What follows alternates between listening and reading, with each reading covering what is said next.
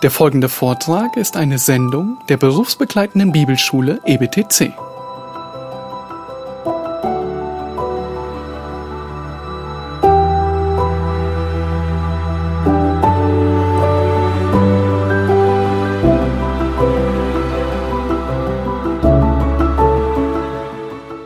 Das Buch der Sprüche lehrt uns viele Lebensweisheiten, ähm, die inspiriert sind. Und einer der wirklich wichtigsten Verse, den wir sehr wahrscheinlich alle auswendig kennen sollten, den finden wir in Sprüche Kapitel 4, Vers 23. Dort sagt Salomo, der seinen Sohn unterweist, mehr als alles andere behüte dein Herz, denn von ihm geht das Leben aus. Dieser Vers, er lehrt, was das Wertvollste ist, das wir beschützen müssen. Dieser Vers lehrt, was das Wertvollste und Kostbarste ist, worauf wir Acht geben sollten. Unser Herz ist die Schaltzentrale unserer Person. Ja, Salomo, er sagt hier nicht, höre auf dein Herz. Wir können nicht auf unser Herz hören, weil es uns manchmal in die Irre führt. Jeremia sagt, es ist immer noch ein trotzig Ding sondern er sagt, behüte dein Herz. Das heißt, sei wachsam, achte auf das, was in dir vor sich geht. Er sagt, behüte dein Herz. Ja, in anderen Worten, er sagt nicht deine Handlungen. Natürlich achten wir auf das, was wir reden und auf das, was wir tun, aber am allermeisten auf unser Herz. Unser Herz ist die Schaltzentrale. Alles, was wir reden, alles, was wir tun, alles, was wir empfinden, hat den Ursprung in unserem Herzen. Nun, nicht in der physischen Pumpe, ähm, die 10.000 Liter Blut pro Tag fördert, ähm, in dem physischen Herzen, sondern in unserer unsichtbaren Teil der Persönlichkeit, in dem nicht stofflichen Anteil von dem, was wir als Person sind.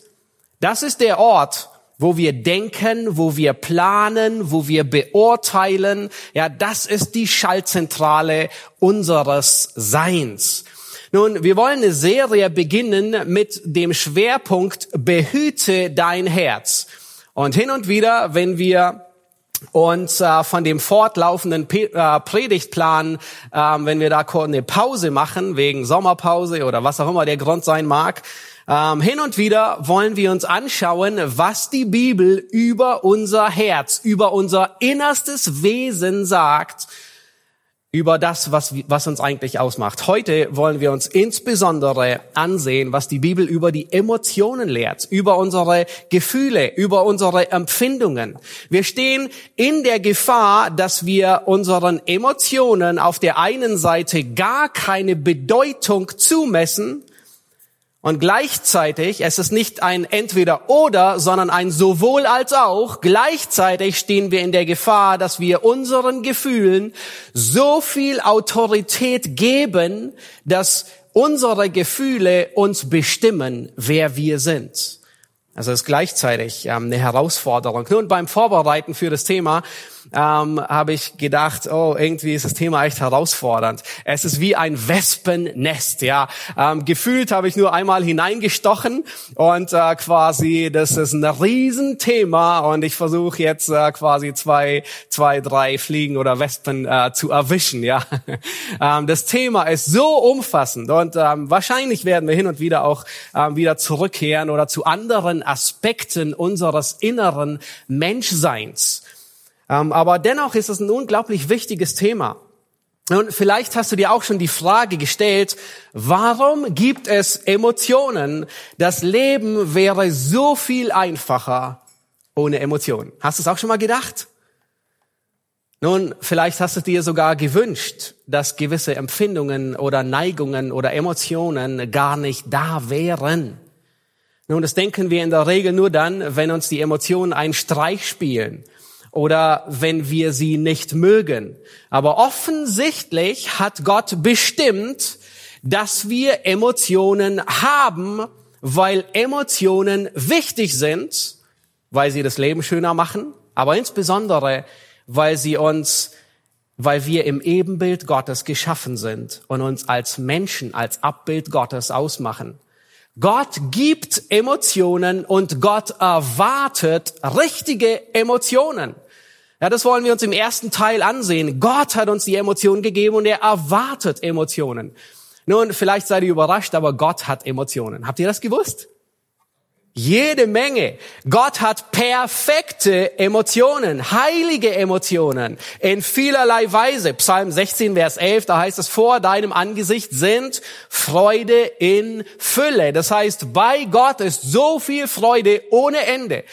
Und es ist einer der Gründe, dass Menschen, die mit Gott zu tun haben, voller Freude überquellen.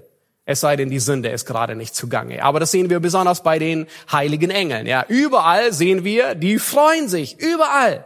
In 5. Mose 28 sehen wir, dass Gott sich freut, Israel Gutes zu tun. Matthäus 25, da wird wieder über die Freude Gottes berichtet. Da heißt es, gehe ein zu deines Herrn Freude. Psalm 51, der Herr hat Freude an Wahrheit und Gerechtigkeit. Gott ist nicht nur ein Gott der Freude, sondern auch ein Gott der Liebe. Es heißt in Psalm 146, der Herr hat das Recht lieb, er liebt die Gerechten. Sprüche 3 erinnert uns, wen der Herr lieb hat, den züchtigt er. Offensichtlich hat Gott Leute lieb. Und dann züchtigt er sie aber auch. In Jesaja 49, Vers 15 gebraucht Gott eine starke Metapher. Dort sagt er, kann auch eine Frau ihr Kindlein vergessen dass sie sich nicht erbarmt über ihren leiblichen Sohn. Selbst wenn sie ihn vergessen sollte, ich will dich nicht vergessen. Nun, wir haben gerade, jetzt nicht heute, aber ähm, wir haben dies Jahr einige neugeborene Kinder, ja, ähm, und äh, es stehen noch drei an, ähm, die dies Jahr kommen werden. Und ähm, äh, nun, warum gebraucht Gott hier diese Metapher von Mutter und Säugling? Es ist die stärkste emotionale Bindung, die es wahrscheinlich auf der Erde gibt zwischen einer Mutter und ihrem Säugling. Und niemals würde eine Mutter ihren Säugling vergessen. Und Gott geht sogar so weit und sagt, selbst wenn es vielleicht in dieser gefallenen Welt jemand geben sollte, der das tut, ich vergesse dich nicht. Warum Gott gebraucht hier, warum gebraucht Gott hier diese Metapher? Offensichtlich will Gott zum Ausdruck bringen, er hat Mitleid mit seinem Volk. Er hat Erbarmen und er beschreibt es wie eine Mutter zu ihrem Kind. Aber Gott hat auch andere Emotionen. In 1. Mose 6, Vers 6 heißt es, da reute es den Herrn, dass er den Menschen gemacht hatte auf der Erde und es betrübte ihn in seinem Herzen. Nun, Gott trauert offensichtlich, weil er mit ansieht, wie die Arroganz und die Bosheit des Menschen zunehmend schlimmer wird. In 1. Mose 6 von Tag zu Tag. Gott hat auch, man könnte sagen, sogenannte negative Emotionen. Immer wieder wird im Alten Testament von dem Zorn gesprochen. Ja, da entbrannte der Zorn des Herrn. Immer wieder lesen wir davon. Ja, und offensichtlich ist es eine gute und eine heilige Eigenschaft Gottes. Gott hat Emotionen, ohne Zweifel. Sie sind vollkommen rein, vollkommen heilig, ohne Sünde, in vollkommener Harmonie. Und als Gott uns Menschen schuf in seinem Ebenbild, da beschließt Gott und sagt, ich will meinem Abbild auch Emotionen geben. In seinem Abbild haben wir als Gottes Ebenbild, hat Gott uns Emotionen gegeben. Sie sind nicht verkehrt. Das Problem ist nur, dass zwischen der Schöpfung und uns der Sündenfall dazwischen liegt. Das ist das große Übel. In 1. Mose 1, Vers 26, da heißt es, und Gott sprach, lasst uns Menschen machen nach unserem Bild, uns ähnlich, die sollen herrschen über die ganze Erde. Offensichtlich sah Gott, dass es gut und notwendig war, dem Menschen Emotionen zu geben, damit er gut herrschen kann hier auf Erden. Und offensichtlich sind die Eigenschaften, die Gott den Menschen gegeben hat, wie Liebe, Barmherzigkeit, Freude und Friede und alle anderen Emotionen, notwendig, um den Auftrag Gottes zu tun, um gut zu regieren und notwendig, um Gott wieder zu spiegeln. Emotionen zum, zu haben und Emotionen zum Ausdruck zu bringen, sind ein grundlegender Teil, dass wir im Ebenbild Gottes geschaffen sind. Nun, manchmal wäre das Leben einfacher ohne Emotionen, da stimme ich dir durchaus zu. Aber es wäre auch nicht schön. Es wäre wie eine Welt in Schwarz-Weiß. Es wäre wie eine Welt, wo du nur salzig und bitter schmeckst und nichts anderes. Gott gab uns Emotionen, weil er Emotionen hat. Er wollte, dass wir die richtigen Emotionen zum Ausdruck bringen. Nun wisst ihr was? Gott hat nicht nur Emotionen, er gab nicht nur dem Menschen seinem Ebenbild Emotionen, sondern als sein Sohn Jesus Christus Mensch wurde, als Gott Mensch wurde, hat Gott ihm die gleichen Emotionen gegeben. Christus hat Emotionen. Als Jesus Mensch wurde, hat Gott ihn mit Emotionen geschaffen. Nun stell dir vor, Christus ist das vollkommene Abbild Gottes. In Johannes 14, da ist Philippus, der, der sagt, oh Herr Jesus, wir kennen dich jetzt schon so lange, dreieinhalb Jahre, aber wir haben einen Wunsch. Und er sagt, zeige uns den Vater. Wir wollen den Vater sehen. Und wisst ihr, was Jesus antwortet? Er sagt, Philippus, so lange bin ich nun bei euch und du hast mich nicht erkannt. Wer mich sieht, der sieht den Vater. Das heißt, Christus ist der Mensch gewordene Gott. In ihm sehen wir, wie Gott wirklich ist. Und wisst ihr was? Christus hat Emotionen. Jesus ist das vollkommene Abbild. In seiner Fleischwerdung hat Jesus sogar die vollkommene Bandbreite der Emotionen wiedergegeben. Und wenn du die Evangelien liest, dann achte darauf. Es heißt sogar, dass Jesus zornig geworden ist. In Markus 3, Vers 5, da heißt es, er, er blickt sich um, ringsum, mit Zorn. Warum?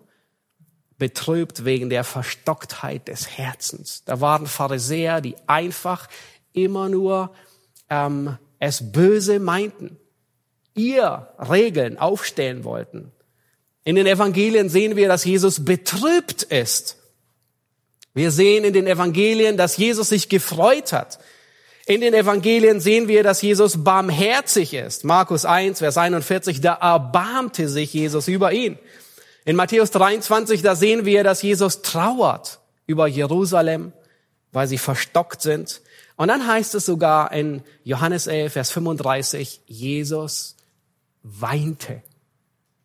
Könnt ihr euch das vorstellen? Nun, in dem Kontext gibt es wahrscheinlich ähm, schwer zu sagen, was die Ursache war. Man könnte meinen, es ist die, die Unverständigkeit, der Unglaube. Aber ich denke, es ist auch sehr gut möglich, dass Jesus weinte. Ähm, es war nämlich bei Lazarus, als er gerade zum Grab kam und als er die Folgen der Sünde sieht, den Verlust über Lazarus, das, was die Sünde aus dem Menschen gemacht hat, und sein Freund ist tot. Wohl wissend, dass er ihn gleich auferwecken wird. Und trotzdem weint er. Kannst du dir vorstellen, dass dem Sohn Gottes Tränen über die Wangen hinunterlaufen? Er schluchzt und über die Folgen der Sünde, den Verlust bewegt ist und weint. Gott weint. Gott hat Emotionen. Er hat geweint. Er hat die gesamte Spanne aller menschlichen Emotionen erlebt und durchlebt. Und das in vollkommener Weise, ohne von Sünde betroffen zu sein, aber auch ohne zu sündigen. Jesus hat den Vater nicht nur in seinem Tun in vollkommener Weise wiedergespiegelt, nicht nur in seinem Reden, sondern auch in seinem Empfinden. Die richtigen Handlungen waren haben immer die richtigen Emotionen begleitet. Nun, die Sprüche, die sind voll davon und zeigen uns jede Menge an Emotionen, aber sie zeigen uns auch, wie Emotionen funktionieren. Nun, das geschieht bei dir jeden Tag. Vielleicht hast du nur noch nie darüber nachgedacht. In der Regel, was uns Sprüche aufzeigt, ist, Emotionen funktionieren als Indikator und als Lokomotive. Sie zeigen an, was wir wertschätzen und sie treiben uns an. In Sprüche 1, Vers 22, da heißt es, wie lange wollt ihr Lust am Spotten haben? Sprüche 10, 23, dem Toren macht es Vergnügen, Schandtaten zu verüben. Also offensichtlich sehen wir, woran hat er Spaß? Was macht ihm Freude? zu spotten, Schandtaten. Ja, das ist ihm wichtig. Es gibt uns einen Blick in sein Innerstes.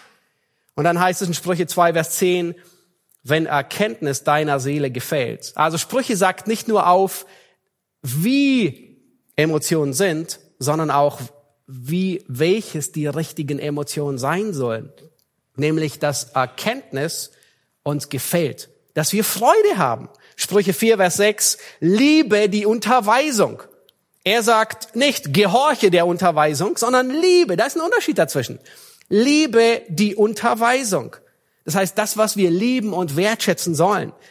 Die richtigen Emotionen am richtigen Ort, weil sie dich antreiben. Und dann wird auch Kapitel Sprüche 5, Vers 18 darüber gesprochen, freue dich, woran du dich freuen sollst.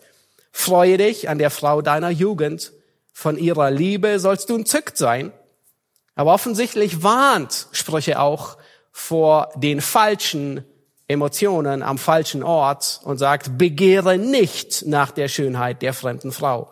Das heißt, Emotionen funktionieren bei dir und bei mir als Indikatoren. Sie zeigen dir auf, was du wertschätzt. Die Wünsche, die Prioritäten. Kinder und Süßigkeiten sind ein gutes Beispiel zu zeigen, wie Gefühle in uns funktionieren.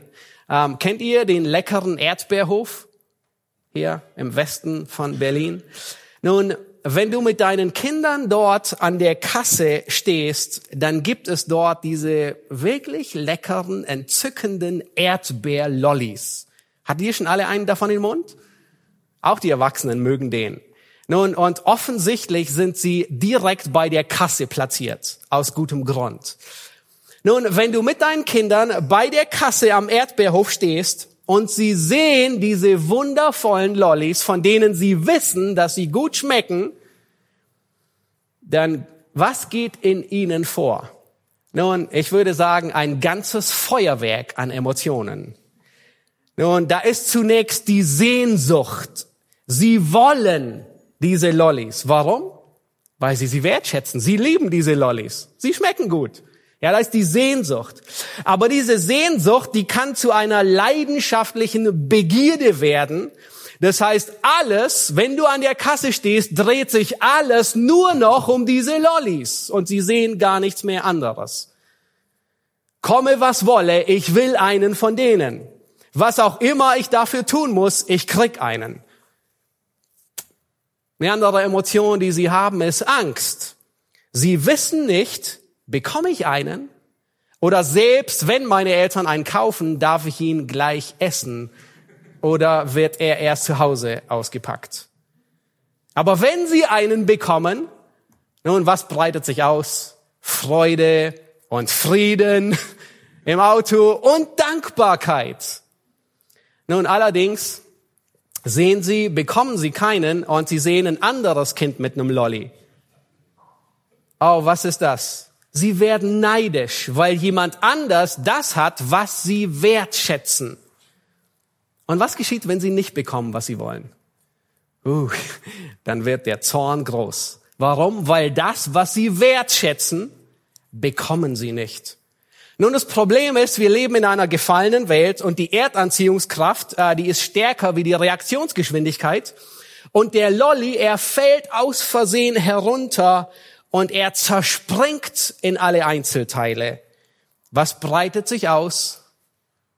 Trauer, weil sie das verloren haben, was sie wertschätzen, weil sie das, was sie lieben, kaputt gegangen ist und sie es verloren haben. Jetzt leben wir aber nicht nur in einer gefallenen Welt, sondern wir leben in einer bösen Welt. Da kommt ein Kind und sieht, dass dein Kind ein Lolly hat und es nimmt den Lolly aus seiner Hand und steckt ihn in den Mund. Oder es würde den Lolly deinem Kind bewusst aus der Hand schlagen und der fällt runter und zerbricht in alle Einzelteile. Was breitet sich dann aus? Oh, auch eine ganze Latte an Zorn, an Bitterkeit, an Hass und an Verletzung, weil sich jemand an dem vergriffen hat, was mir wert, lieb und teuer ist. Merkt ihr? Ein ganzes Feuerwerk. Und all das zeigt, okay, da ist eine Wertschätzung für Lollis da. Auf jeden Fall.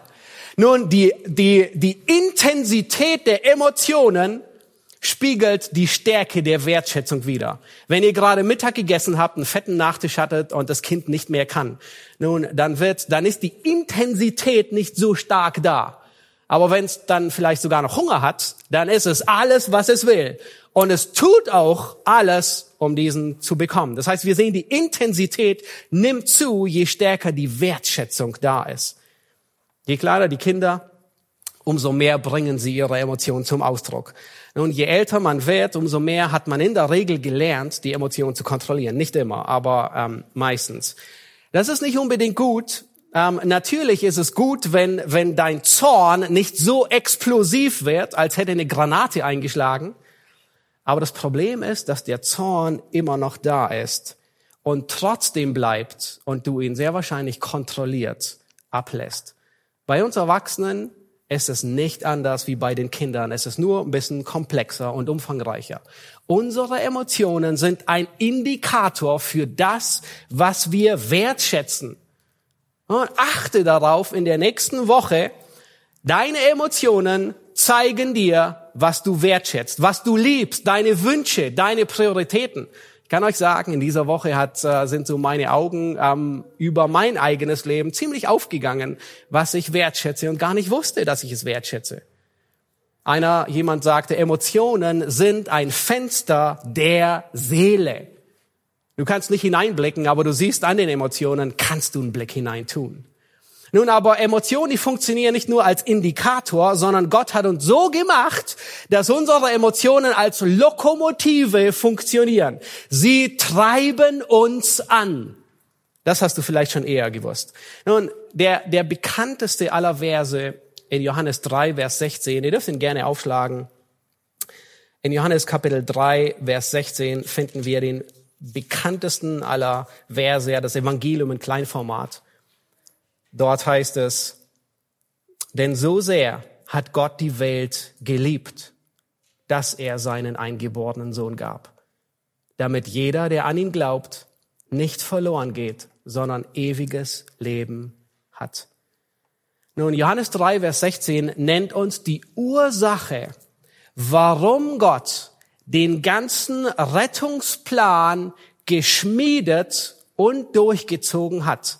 Habt ihr gesehen, was die Lokomotive ist? Was hat Gott angetrieben? Oh, Gott war so pflichtbewusst. Nein. Nun, das ist er. Aber es war nicht die Pflicht, die ihn angetrieben hat. Es war die Liebe, die ihn angetrieben hat, den ganzen Rettungsplan zu schmieden und durchzuziehen. Seinen Sohn zu geben für deine Sünden. Es ist die Liebe Gottes, nicht die Pflicht. Emotionen, sie geben uns Energie und Motivation, Dinge zu erledigen. Nun, das, was wir wertschätzen, treibt uns ungeheuer an. Und je mehr wir etwas wertschätzen, umso mehr sind wir gewillt, es zu bekommen. Gehen wir nochmal zurück an die Kasse beim Erdbeerhof. Nun, deine Kinder, die wollen diesen Erdbeerlolli wirklich haben. Was tun sie, um ihn zu bekommen? Nun, es fängt ganz sachte an bei Bitten. Und dann geht es in Betteln über. Und dann versprechen sie dir alles Mögliche. Sie versprechen, ähm, zu Hause ihr Zimmer aufzuräumen. Sie versprechen dir sogar, wenn du es dahin treibst, dass sie den Rest ihres Lebens gehorsam sind, nur weil sie diesen Lolly wollen. Sie wissen nicht, was sie versprechen. Nun, wenn sie nicht bekommen, was sie wollen, dann ist es der Zorn, der sie antreibt, das zu kriegen. Und sie sind bereit sogar zu härteren Mitteln zu greifen. Sie weinen, sie schreien, nun vielleicht nicht deine Kinder, aber vielleicht hast du schon beobachtet. Und der absolute Horror, sie schmeißen sich auf den Boden. Hoffentlich nicht deine, aber es ist nur Menschenfurcht. Nun, das, was wir wertschätzen, treibt uns als Lokomotive an. Entweder um es zu bekommen oder aus Zorn, weil wir es nicht bekommen oder aus Angst, wir könnten es verlieren und wir wollen es behalten oder aus Bitterkeit und Hass, weil es in Scherben gegangen ist und wir es so sehr wertgeschätzt haben. Nun, In der Psychologie, da findet man sehr gerne den Ansatz von positiven und negativen Gefühlen. Vielleicht hast du davon auch schon gehört. Positive Gefühle sind Liebe, Freude, Friede. Negative Gefühle sind Angst, Kummer, Verzweiflung, Zorn, Hass und so weiter. Und dann wird gesagt, wir sollen die positiven Gefühle kultivieren. Nun, das ist kein biblische Herangehensweise. Das ist falsch, schlichtweg falsch.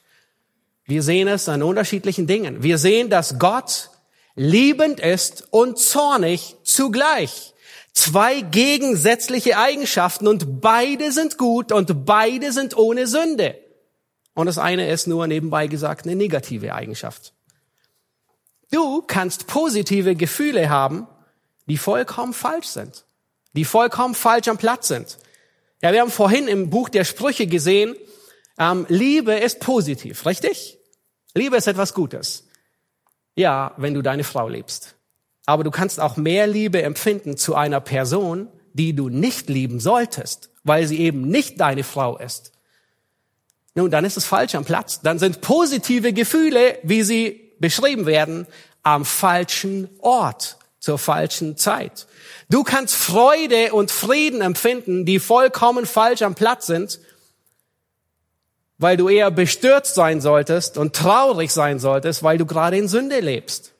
Das heißt, es ist besser, nicht von positiven und negativen Emotionen oder zu sprechen, sondern von richtigen und von falschen, von angebrachten und unangebrachten.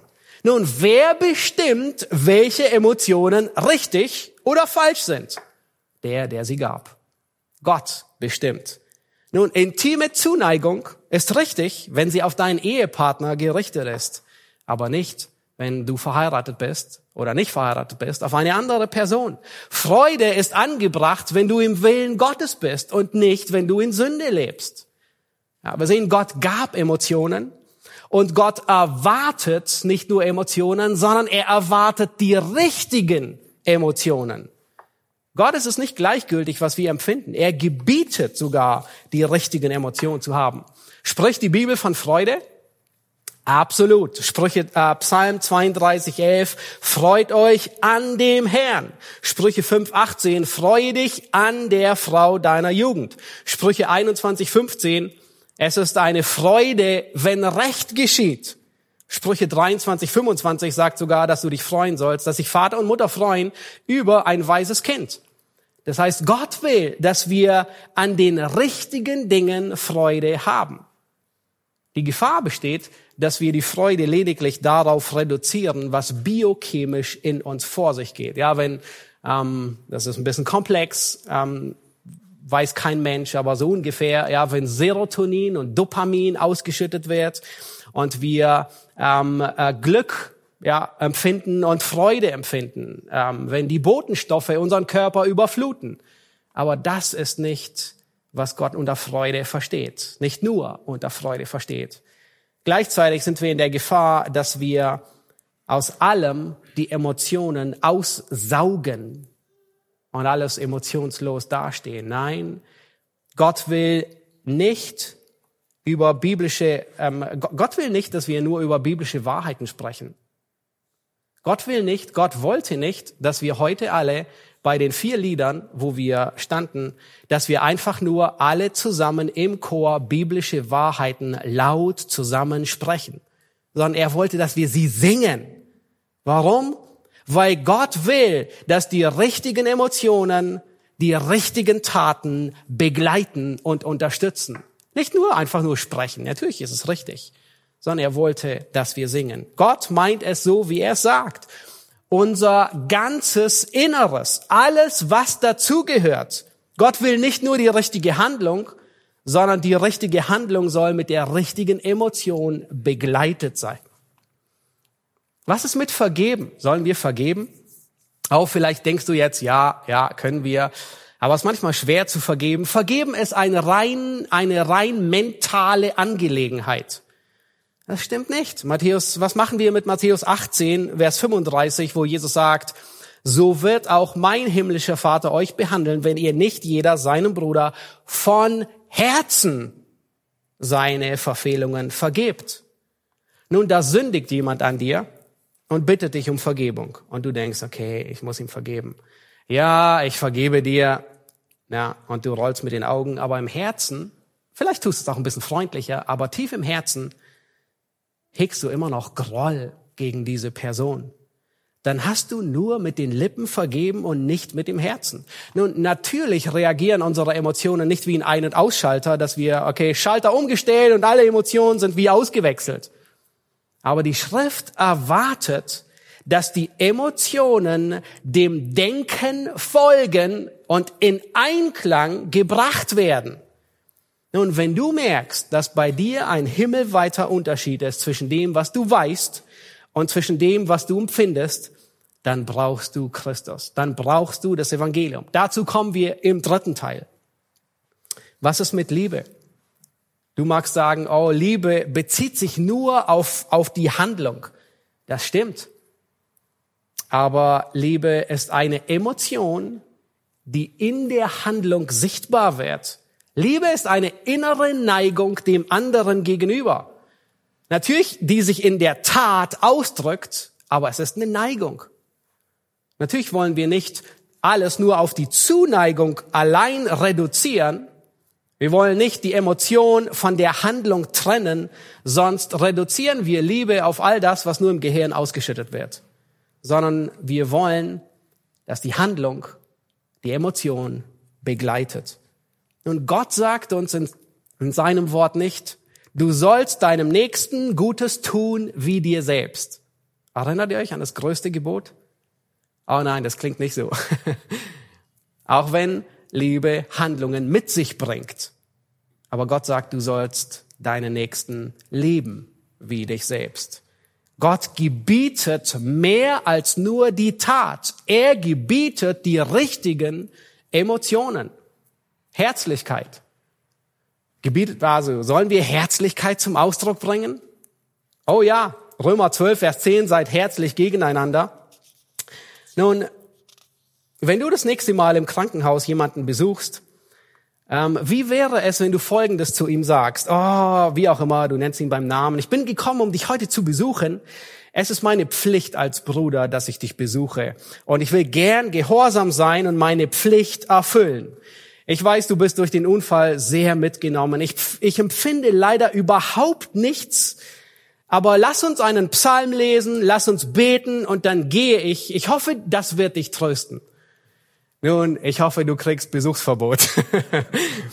ja, das ist vollkommen emotionslos. Natürlich ist es eine Pflicht, aber die vom Herzen beginnt. Ich war überrascht zu sehen, dass der Großteil der Frucht des Geistes richtige Emotionen sind die zu richtigen Handlungen führen. Erinnert ihr euch, die, Frucht des Geistes? Liebe, Freude, Friede, Langmut, Freundlichkeit, Güte, Treue, Sanftmut, Selbstbeherrschung. Und Gott will diese richtigen Emotionen in uns wirken. Wir können ihm allerdings bei der Arbeit behinderlich sein und ihm im Weg stehen. Gott ist es nicht gleichgültig, was du empfindest. Er hat uns Emotionen gegeben und er erwartet die richtigen Emotionen. Aber warum stellen sie sich manchmal nicht ein? Warum sind wir gelandet, wo wir gelandet sind? Und die Antwort finden wir in 1. Mose. Emotionen sind durch den Sündenfall verderbt. Unser ganzes Wesen ist verderbt. In 1. Mose Kapitel 6, Vers 5, da heißt es, als der Herr sah, dass die Bosheit des Menschen sehr groß war, auf der Erde und alles Trachten der Gedanken seines Herzens alle Zeit nur böse, da reute es den Herzen. Gott hatte Adam und Eva gewarnt, an dem Tag, da du davon isst, musst du sterben. Nun, ihr Ungehorsam hat den Tod mit sich gebracht. Äußerlich ja, ihr Körper begann zu sterben und schlussendlich sind sie eines Tages gestorben. Aber auch innerlich sind sie gestorben, geistlich tot, getrennt von Gott, nicht mehr gut, sondern jetzt böse. Alles Innere ist gestorben. Ihre Gedanken sind nicht mehr gut, sondern böse. Ihr Wille, ihr Gewissen und auch die Emotionen. Und der Sündenfall in 1. Mose 3, er beschreibt diese Veränderung. Erinnert ihr euch, was war eine der ersten Auswirkungen nach dem Sündenfall? Sie verstecken sich, weil sie sich schämen. Scham. Ja, eine Emotion. Und sie verstecken sich wegen Angst. Sie haben Angst vor Gott. Und dann werden sie zornig und weisen dem anderen die Schuld zu. Du, ähm, die Frau schlussendlich, die du mir gegeben hast, die hat mich zum Sündigen angestiftet. Und die nächsten Kapitel sind voll davon. Trauer breitet sich aus, weil sie aus dem Paradies fortgejagt werden. Neid bei Kain und Abel. Und schlussendlich sogar Wut und Hass, der so weit geht, dass es im Mord endet. Das ist der Grund, weil wir gelandet sind, wo wir sind. Ab 1. Mose 3 regiert die Sünde. Nicht nur den Körper, sondern auch das ganze Herz, das ganze Innerste. Epheser 2, Vers 3 und 4, Vers 22 beschreiben das sehr, sehr anschaulich. Dort sagt Paulus, dass unser alter Mensch von Natur sind wir Kinder des Zorns und dass wir den Willen des Fleisches, also un unseres sündigen Herzens getan haben, in den Begierden. Ja, das sind alles Emotionen, die zum Ausdruck gebracht werden. Warum? weil die Sünde regiert. Seit 1. Mose 3 regiert die Sünde unsere Emotionen. Das ist der Grund, dass richtige Gefühle fehlen, wenn sie eigentlich da sein sollten. Du solltest leben und vielleicht fällt es dir schwer zu leben. Vielleicht willst du aus der Ehe am liebsten ausbrechen. Du solltest vergeben, aber du kannst nicht vergeben. Der Schmerz, der ist so groß. Du solltest dich freuen und du findest keinen triftigen Grund, dich zu freuen. Du hast noch nicht mal Freude, das Richtige zu tun. Der Sündenfall ist der Grund, dass falsche Gefühle da sind, wenn sie nicht da sein sollten. Vielleicht empfindest du Schadenfreude, Rache. Es macht dir Freude, Dinge zu tun. Und eigentlich solltest du darüber trauern, weil es Sünde ist. Vielleicht eine starke Lust, etwas zu bekommen. Nun, als Erwachsener, da schmeißt du dich nicht vor der Kasse auf den Boden. Aber du hast andere Mittel und Wege, das zu kriegen, was du willst vielleicht ein starker Drang, Dinge zu besitzen oder zu haben, die dir nicht zustehen oder jetzt noch nicht zustehen oder die du vielleicht nicht wirklich brauchst oder andere sündige Begierden. Der Grund, warum Zuneigung, du vielleicht Zuneigung empfindest zu einer Person, die nicht dein Ehepartner ist, ist 1. Mose 3, die Sünde regiert. Der Grund, warum Zuneigung zum, ander, zum, äh, zum gleichen Geschlecht empfunden wird, ist 1. Mose 3. Es können sogar Zuneigung zum selben Geschlecht sein. Nun, Sünde regiert deine Emotionen in jeder Hinsicht. Das ist der Grund, dass du zornig wirst, sogar über Menschen, die dir nahestehen, die du eigentlich liebst. Vielleicht wachst du nachts auf und du hast panische Angst. Du kannst nicht mehr schlafen, alle Gedanken kreisen um etwas, was dir Angst macht. Die Ursache ist erst Mose 3. Vielleicht bist du verzweifelt, du hast keinen Ausweg. Deine Emotionen sagen, es gibt keine Hoffnung, keinen Sinn im Leben, außer es zu beenden.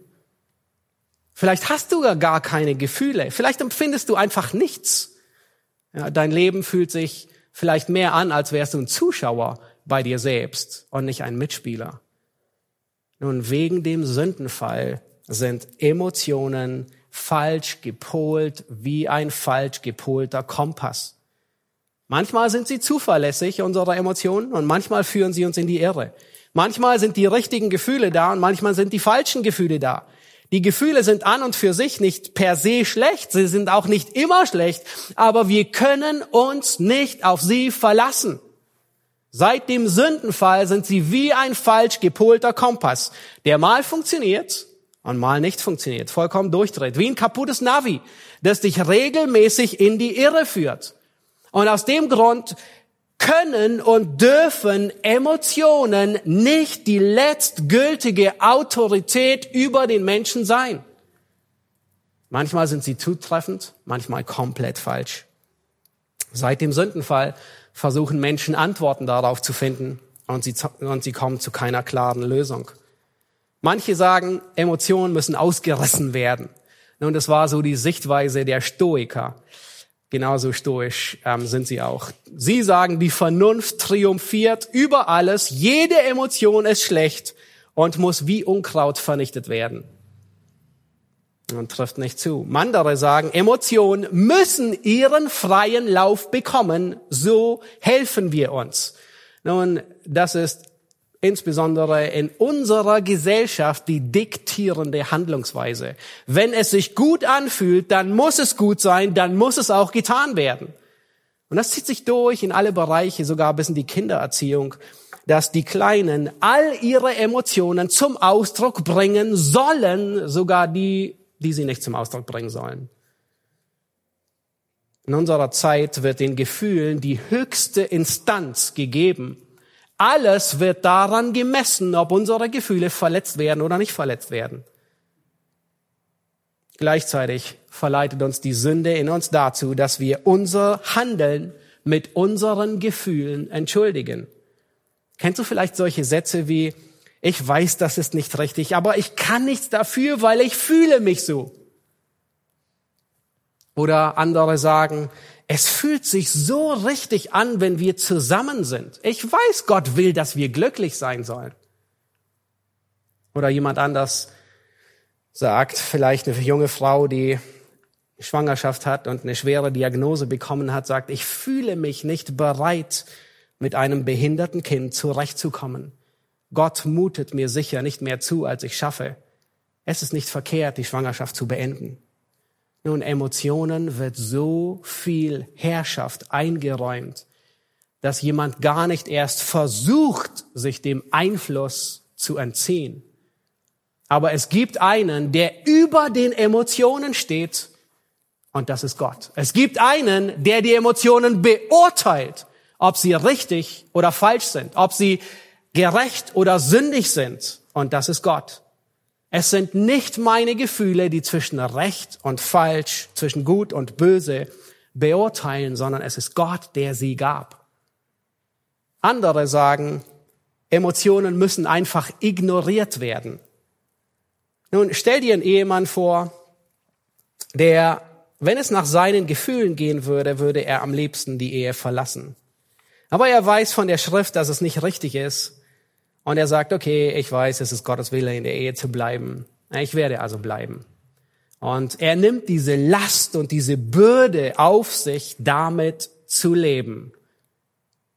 Er ignoriert die Emotionen und belässt es dabei. Unausgesprochen erwartet er von allen Beteiligten für seinen Heldenmut bewundert zu werden. Und zumindest erwartet er von seiner Frau Dankbarkeit, weil er ihr ja schlussendlich treu ist. Aber wie wird es der Frau ergehen dabei? Nun stell dir vor, mit jemandem verheiratet zu sein, der dich gar nicht liebt, der am liebsten aus der Ehe ausbrechen würde, aber es einfach nur mit dir zusammen aushält, weil es denn so sein muss. Er ist wie ein Automat. Das ist jemand, der seine Emotionen ignoriert. Da rührt sich kein Hauch an Emotionen, keine Freude über kleine Überraschungen, kein Kummer, wenn er verletzt wird, keine Sehnsucht, wenn sie zu lange getrennt sind. Und was bedeutet da schon das Wort, ich liebe dich? Ja, vielleicht sagst du, magst du einwenden, oh, warte, Liebe ist nur eine Handlung, keine Emotion. Ja, aber du kannst nicht beides voneinander trennen. Du kannst nicht die Zuneigung, die Emotion von der Handlung trennen. Gott will immer, dass die richtige Handlung von den richtigen Emotionen begleitet wird. Und wenn wir unseren Emotionen nicht über den Weg trauen, weil sie manchmal richtig sind, weil sie manchmal falsch sind, was brauchen wir dann? Wir brauchen eine absolute Wahrheit, wo wir wissen können, ob wir richtig liegen oder nicht. Aber wir brauchen, ähm, äh, wenn, wenn, wenn falsche Emotionen da sind, dann müssen wir sie nicht nur ignorieren, sondern wir wollen sie behandeln. Wir brauchen eine Waffe, die, die die stärkste Waffe der Welt ist, um der Sünde an den Kragen zu gehen. Und das Einzige, was sich dafür eignet, ist das Evangelium. Das ist das einzige Mittel, das hilft. Es ist nämlich die Kraft Gottes. Das Evangelium ist die Kraft Gottes zur Errettung der ganzen Person, einschließlich des Denkens, einschließlich des Willens, einschließlich des Gewissens und einschließlich der Emotionen. Und das ist der letzte Punkt, den wir uns heute ansehen. Emotionen brauchen das Evangelium. Wie gehen wir damit um, wenn wir wissen, dass das, was wir wissen und das, was wir empfinden, stark voneinander abweicht. Und dann brauchen deine Emotionen das Zentrum des Evangeliums. Was ist oder wer ist das Zentrum des Evangeliums? Gott ist das Zentrum des Evangeliums. Emotionen brauchen das Zentrum des Evangeliums. Die Priorität muss wiederhergestellt werden. Nun erinnert ihr euch, was das erste und wichtigste Gebot ist? Da kommt jemand zu Jesus und fragt, was ist das erste und wichtigste Gebot? Und Jesus sagt zu ihm, Matthäus 22, Vers 37, Du sollst den Herrn, deinen Gott, gehorchen mit deinem ganzen Herzen, mit deiner ganzen Seele und mit deinem ganzen Denken. Oh, nein, war falsch. Du sollst dem Herrn, deinem Gott, dienen mit deinem ganzen Herzen. Nein, auch falsch. Nun, ihr wisst, das ist falsch. Was ist das höchste Gebot? Du sollst den Herrn, deinen Gott, lieben. Lieben. Mit ganzem mit deinem ganzen Herzen, mit deiner ganzen Seele und mit deinem ganzen Denken. Achtet, was Jesus sagt. Du sollst nicht, er sagt nicht, du sollst gehorchen, du sollst dienen, du sollst den Herrn, einen Gott ehren mit allem. Ja, das gehört auch alles dazu. Das trifft schon zu. Aber was will Gott? Gott will, dass du ihn liebst. Mit allem, mit deinem ganzen Herzen. Gott will nicht nur die richtige Handlung. Gott will nicht nur, dass du ihm gehorsam bist, dass du sonntags zur Gemeinde gehst, dass du irgendwo in einer Gemeinde Mitglied bist. Gott will nicht nur all die richtigen Handlungen, er will die richtige Emotion dabei. Er will, dass du ihn liebst, mehr als alles andere. Und das schließt den Gehorsam mit ein, aber es beginnt mit der Liebe. Gott will nicht die richtige Handlung mit der falschen Emotion. Einfach nur widerwillig, ja, ich tu, was Gott will. Aber eigentlich würde ich es nicht. Er will die richtige Handlung, begleitet mit der richtigen Emotion.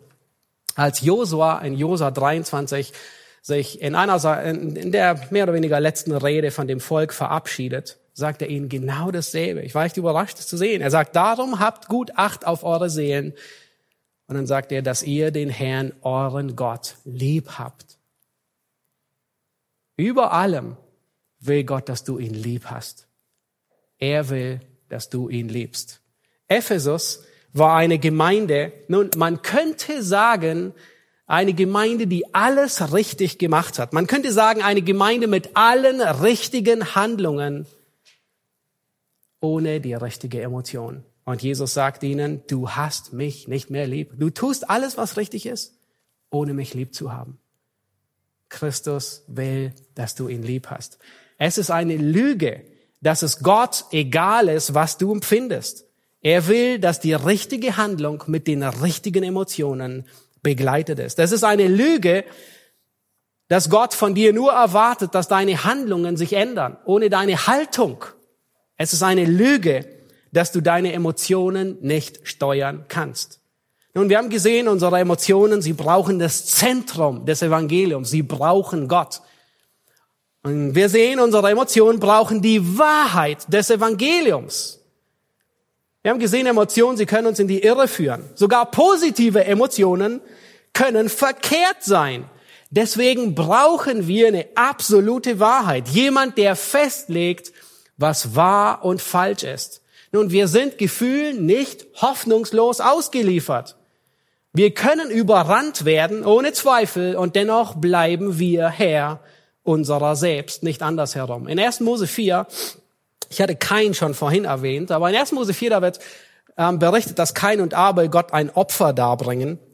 Und Kains Opfer wird nicht angenommen, weil er Gott nicht liebt. Er will seine eigenen Regeln aufstellen, wie er zu Gott kommt. Und Gott kennt sein Herz und Gott warnt ihn. Und dann sagt er in 1. Mose 4, Vers 6, da sagt Gott zu Kain, Kain, warum bist du so wütend? Ja, er ist innerlich aufgewühlt, dass Gott sein Opfer nicht annimmt. Ähm, ja, und, und, und wir haben gesehen, diese Emotionen, die treiben böse Handlungen an. Und Gott sagt zu ihm, warum bist du wütend? Wenn du aber nicht Gutes tust, sagt er, so lauert die Sünde vor der Tür und ihr Verlangen ist auf dich gerichtet. Aber dann sagt er, du aber sollst über sie herrschen. In anderen Worten, Du stehst über der Emotion, auch wenn sie dich manchmal fast erdrückt und erschlägt und wie ein Tornado ist. Die Sünde lauert. Der Zorn ist über kein hergefallen, aber er ist seinen Emotionen nicht hoffnungslos ausgeliefert. Und diesen Kampf, den beschreibt Paulus sehr gut, dieses Dilemma mit falschen Gedanken umzugehen. In 2. Korinther 10 könnt euch die Stelle gerne notieren und äh, eventuell nochmal darüber ähm, später danach kommen. In 2. Korinther 10, da sagt er, denn obgleich wir im Fleisch wandeln, kämpfen wir nicht nach der Art des Fleisches. Und dann Vers 5 sagt er, so dass wir Vernunftschlüsse, das Wort sind Gedanken oder Theorien, dass wir Vernunftschlüsse zerstören und jede Höhe, die sich gegen die Erkenntnis Gottes erhebt, und jeden Gedanken gefangen nehmen zum Gehorsam gegen Christus. Nun, allein das Evangelium ist mächtig genug, eine solch uneinnehmbare Festung einzunehmen. Als Sünder wollen wir manchmal gar nicht, dass unsere Festung zerstört wird. Wir wollen in unserer falschen Vorstellung bleiben. Wir wollen uns dorthin zurückziehen. Wir wollen uns in Selbstmitleid wiegen. Nun, wie wird diese falsche Festung zerstört? Wir bringen sie gefangen unter den Gehorsam Christi. Das heißt, wir konfrontieren sie mit der Wahrheit. Mehrmals finden wir im Neuen Testament immer wieder die Aufforderung, besonnen zu sein, nüchtern zu sein. Philippa 4, Vers 8, da sagt Paulus, denk das, was wahr ist. So oft entscheiden wir aufgrund dessen, was wir annehmen. Geht's dir auch so? Nicht, was wir wissen. Passiert es dir, dass du manchmal denkst, jemand mag dich nicht? Und dann kommt ein ganzer Rattenschwanz, der nur auf dieser Annahme basiert. Du bist skeptisch, hin und wieder schaust du in seine Ecke und guckst, wie beurteilt, schaut er zurück, wie beurteilt er dein Handeln? Und irgendwann ist es eine riesige Hürde, die du aufbaust zu dieser Person, dass du nicht einmal mehr auf sie zugehst und mit ihr redest. Weil alles, weil du angenommen hast das. Punkt, Punkt, Punkt. Das ist falsch. Du denkst nicht, was wahr ist. Du musst denken, was wahr ist, was zutreffend ist. Das ist verkehrt. 1. Korinther 13 sagt, die Liebe glaubt alles. Das heißt, sie gibt einen Bonus einen Vorschuss an Vertrauen, ohne konstant immer misstrauisch zu sein, wenn es keinen Grund dafür gibt. Und eine der häufigsten Emotionen ist Zorn. Nun, wie begegne ich unangebrachten Emotionen mit der Wahrheit? Und hoffe, dass es noch andere Predigten gibt über dieses Thema, aber vielleicht hast du auch festgestellt, dass dich etwas ärgert, weil es nicht so läuft, wie du es dir vorstellst. Und beim Vorbereiten war ich damit konfrontiert. Vielleicht erfüllt jemand anders nicht die Aufgabe, die er tun soll, und es ärgert dich, weil du jetzt betroffen bist. Uns kommt Zorn hoch. Nun, in deinem Kopf weißt du, du sollst nicht sauer sein. Aber deine ganzen Transmitter und Botenstoffe sprechen alle in eine andere Sprache. Nun, es ist falsch, den Emotionen freien Lauf zu lassen. Das weißt du und du gestattest deinen Gefühlen, sich nicht unaus, sich auszutoben und unangemessen auszutoben. Es ist auch falsch, die Emotionen zu ignorieren. Ich tu so, als wäre ich nie verletzt worden. Ich tu so, als wäre ich nie verletzt worden. Das wird dir auch nicht weiterhelfen. Nein, sondern du bringst deine Emotionen zum Zentrum des Evangeliums. Und du bringst sie in Einklang mit der Wahrheit des Evangeliums. Du gestehst dir ein, es ist Sünde, zornig zu sein. Wir brauchen es gar nicht schönreden. In diesem Fall geht es nicht um Gottes Ehre, sondern es geht um deine Ehre. Du bist verletzt worden. Und Sünde beginnt nicht erst in der Tat, wenn du im Zorn erwiderst, sondern Sünde beginnt bereits im Herzen. Und du musst hier im Herzen bereits anfangen, mit dem Evangelium zu begegnen. Und in deinen Gedanken, da gehst du zu Gtt und du bekennst ihm deine Sünde. Und auch wenn es eine Reaktion war, die jeder andere Mensch nachvollziehen kann und verstehen kann, war es Sünde. Man muss es gar nicht anders nennen.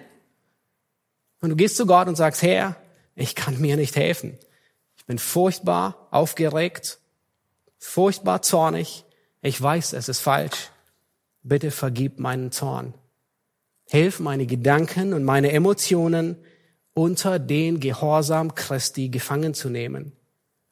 Jesus macht sehr deutlich, nicht erst die Handlung ist Sünde, sondern bereits die Emotion im Herzen, die zur Handlung führt. Okay, denkst du, ja, ich schrei diese Person nicht an. Du reißt dich zusammen, du explodierst nicht und du implodierst auch nicht. Du lässt deinen Zorn auch nicht kontrolliert den, den Dampf ab. Aber weißt du was? Das ist nur die halbe Miete gewesen bis jetzt. Gott will nicht nur, dass du mit falschen Emotionen das Richtige tust, das heißt deinen Zorn zurückhalten, sondern Gott will, dass du mit richtigen Emotionen das Richtige tust. Uh, okay. Nun, äh, dann kommt dir eine Wahrheit in den Kopf. Du erinnerst dich an Epheser 4, wo Paulus dich auffordert, in Sanftmut zu reagieren. Nun, deine Gefühle sind gerade alles anders als sanftmütig. Genau das Gegenteil davon. Du kannst nicht einfach den Schalter umstellen und du stellst von Zorn auf Sanftmut. Okay, alles gut, ich bin sanftmütig. Nein, aber du beginnst dich zu erinnern, dass du genauso viel Gnade brauchst wie der, der dich gerade verletzt hat. Gerade jetzt brauchst du die Gnade, weil du sündigst jetzt in deinem Zorn. Du reagierst nämlich mit Sünde auf Sünde. Und du erkennst deine Bedürftigkeit. Und du weißt, dass deine Bedürftigkeit so groß ist wie ein schwarzes Loch, das alles aufsaugt. Aber weißt du was? Gottes Gnade ist größer wie ein schwarzes Loch. Gottes Gnade ist, Gottes Gnade ist größer. Und du erkennst deine eigene Bedürftigkeit an. Und das richtige Denken stimmt dich nicht augenblicklich, aber verändert von Moll in Dur. Das richtige Denken stimmt dich mitleidig. Die Gefühle ändern sich nicht schlagartig, aber dem richtigen Denken folgen die richtigen Gefühle nach. Richtigem Denken folgen richtige Gefühle nach. Deswegen brauchen wir die Wahrheit des Evangeliums. Nun, ist es einfach? Oh, nein, es ist unmöglich. Aber genau das ist, was Gottes Evangelium in uns tun wird. Das ist, was Gottes Geist machen will. Das Unmögliche will er wahr machen. Er hilft dir dabei. Im nächsten Lied werden wir genau das singen. Du bist die Kraft, die mir oft fehlt. Eigentlich immer fehlt. Nun, Emotionen brauchen nicht nur den Mittelpunkt des Evangeliums, sie brauchen nicht nur die Wahrheit des Evangeliums, sondern Emotionen brauchen auch die Hoffnung des Evangeliums. Wenn deine Emotionen wie ein Tornado toben und du beinahe erschlagen bist, wenn du von deinen Emotionen überwältigt bist, dann brauchst du die Hoffnung des Evangeliums. Die Hoffnung ist in Christus. Christus hat deine Schuld bezahlt. Auch für alle Emotionen ist er gestorben, von denen du weißt, dass sie Sünde sind. Und hier auf Erden werden wir fortwährend damit zu kämpfen haben. Mit richtigen Emotionen, die fehlen und mit falschen Emotionen, die nicht da sein sollten. Aber wenn wir beim Herrn sind, dann ist alles wiederhergestellt. Christus gibt uns Hoffnung. Selbst wenn wir versagen, hat er bereits dafür bezahlt. So unglaublich. Christus gibt uns Hoffnung. Seine Gegenwart befähigt uns, nicht liegen zu bleiben, sondern wieder aufzustehen. Christus gibt uns Hoffnung. Er wird alles wiederherstellen, wenn wir bei ihm sind. Wenn wir im Himmel sind, dann werden die richtigen Emotionen in vollkommener Weise die richtigen Handlungen begleiten. Mehr als alles andere, behüte dein Herz, denn von ihm geht das Leben aus.